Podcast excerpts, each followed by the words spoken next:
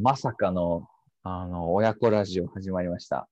えー、2021年8月の23日です。第1回。ということで、どうもーどうもーいらんいらんいらんいらんいらん、そんな。俺らやん、結局聞くの。別に。そんなにいらん別にどうもとか。そんないら。そうんそう、今日はね、ちょっとね、前向きな言葉をね、あの、そうだね。について考えてみようかなと思って。うん。で、さっきのもう一回ちょっと残しといてよ。あの、一連の流れ、音声に残したいから。一連の流れ。流れっていうかもう、もうそれしかないんだけど、うん。なんか日本でさトロン、トにいた時に、うんあの、ドラマとか、雑貨屋とか、あドラマね。の、カード屋さんとかうん行っても、もう必ずその前向きな言葉とか素敵な言葉とか飾っておきたい言葉っていうのが溢れてて、うんもうそのたんびにハッとしたんだよね。あ、こういうふうに考えなきゃって、こうやって前向きになんなきゃとか、嬉しい言葉だなとか、で、ついついその、そういう言葉が書いてあるもんだから、あの、グッズとかカードとかを買いたくなっちゃうっていうのがあったの。で、それで、日本に帰ってくると、なかなかそういう前向きな文章とか、前向きな言葉とか、モチベーションを上げるようなハッピーなワードってのはあまりなくて、英語で書いてあるんだけど、ま、間違ってる日本英語とか、うん。意味がわからない英語はとりあえず書いてあるとか、うん。確かに。あの、そっけない感じなんだよね、すごく。うん。なるほどそね。う。で、帰ってくればそれにずっと慣れちゃう。あ、こう、こういうもんなんだっていう、慣れちゃうんだけど、やっぱりどっか物足りないなっていうのがあって、でも一つだけこう、ウキウキする言葉があって、それはこう、車を運転してます。で、駐車場に入れます。で、駐車場着いたら、フロントガラスから見えるところの塀のに貼ってある言葉が、前向きにって書いて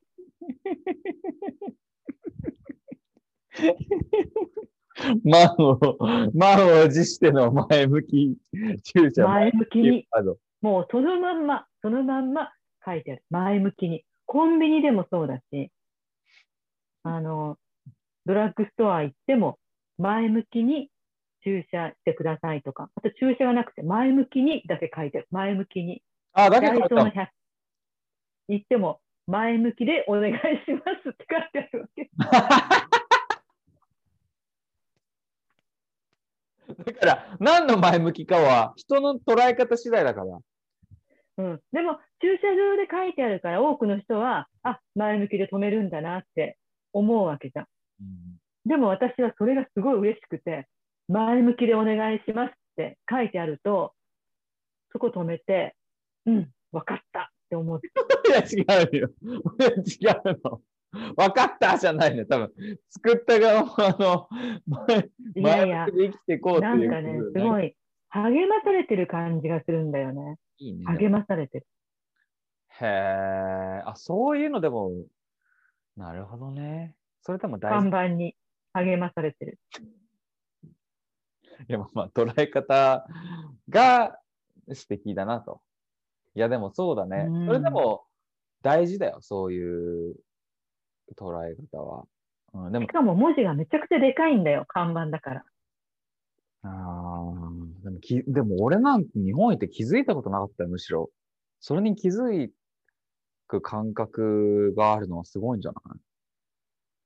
いや、それ多分気づかなかったのは自分の中に前向きな目標があったからよ。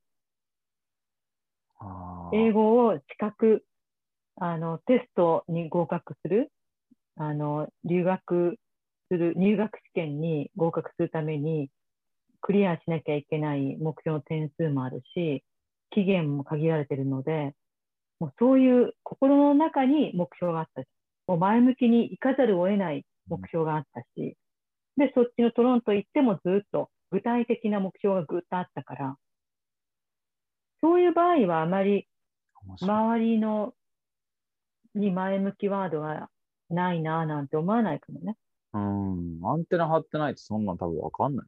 見逃してるみんな前向きにお願いしますって。はいはいはい。みたいなまたくうるさい。ああ、そうよ。たまにね、でもね、後ろ向きで停車してくださいっていうのがあるんだよ、駐車場に。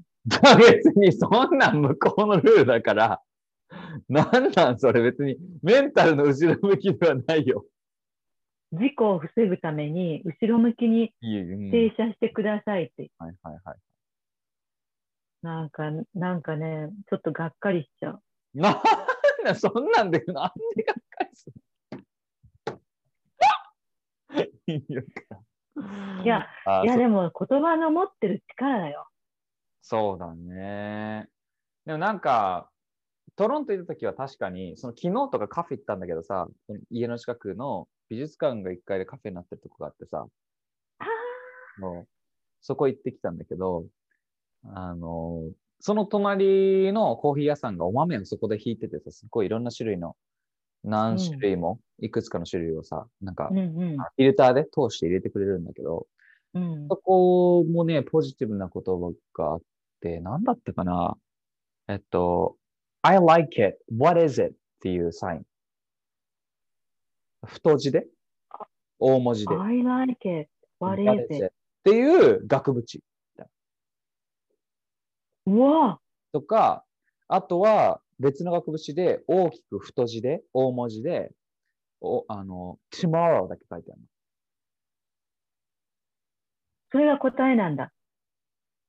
わかんない。わかんない、それは。だからその別の面に貼ってあるだけなんだけど、I like it, what is it? で俺がいいなって思ったのは、なんか、なんて言うんだろう。純粋だよね。その like に従ってるわけよ。自分が driven by curiosity, driven by what I like.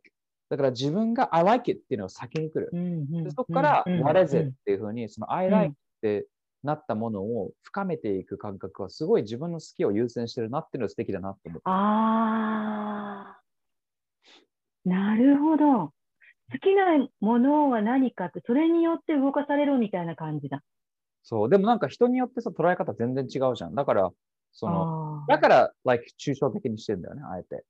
なんだけど、だからさんの捉え方も前向きと同じように違うんだけど、もう一個の tomorrow の方は、俺面白いなと思ったのは、今日このカフェにいて tomorrow って書いてあるから、今日が、例えば8月の23日で今日行ったら、明日が24日が tomorrow なわけ。でも、明日このカフェに行ったら、同じ tomorrow なんだけど、その明日は、また明後日の日付の tomorrow になってるから、同うんうんじ文字の tomorrow でも、常にその次の日のことを指してるんだよね。うんうんうん。で、なんか、その、常に明日があるっていうか、のも示してる感じがあって、その未来の希望を感じる。続くんだ、ずーっとね。tomorrow、ずっと tomorrow があんのよ。だから素、敵だなこぁれが、そうそうそう、素敵だなって、わあ、すげえ、みたいな。tomorrow の文字だけでこうやって感じれるんだ、みたいな思った。ああ、いい、いい話だ、それ。そう、やっぱり、あの美術館だよね。あのカフェのある。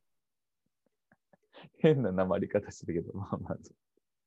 いいわそー。いい。なんだろうね、こう素敵な空間っていうのは、その人をただ、ただの人っていうんじゃなくって、ただそこに座らせるんじゃなくって、心までこう、ぐーっと持っていくよね。うーん、確かに。ほんとすごいよ。そうだね。うん今回はそんなところで前向きワード、えー、トークしましたけれども、いいね、面白かったね。あこれで今終わったの？1個目は、1個目終わりこれで。はい、終わりましたって言わずに終わっちゃったの？いや、まだだから終わってないの。この最後のクロージングしようとしてる。クロージングしてんのね。クロージングオッケーオッケー。じゃあ、クロージングも、あの、粋な、粋なワードで。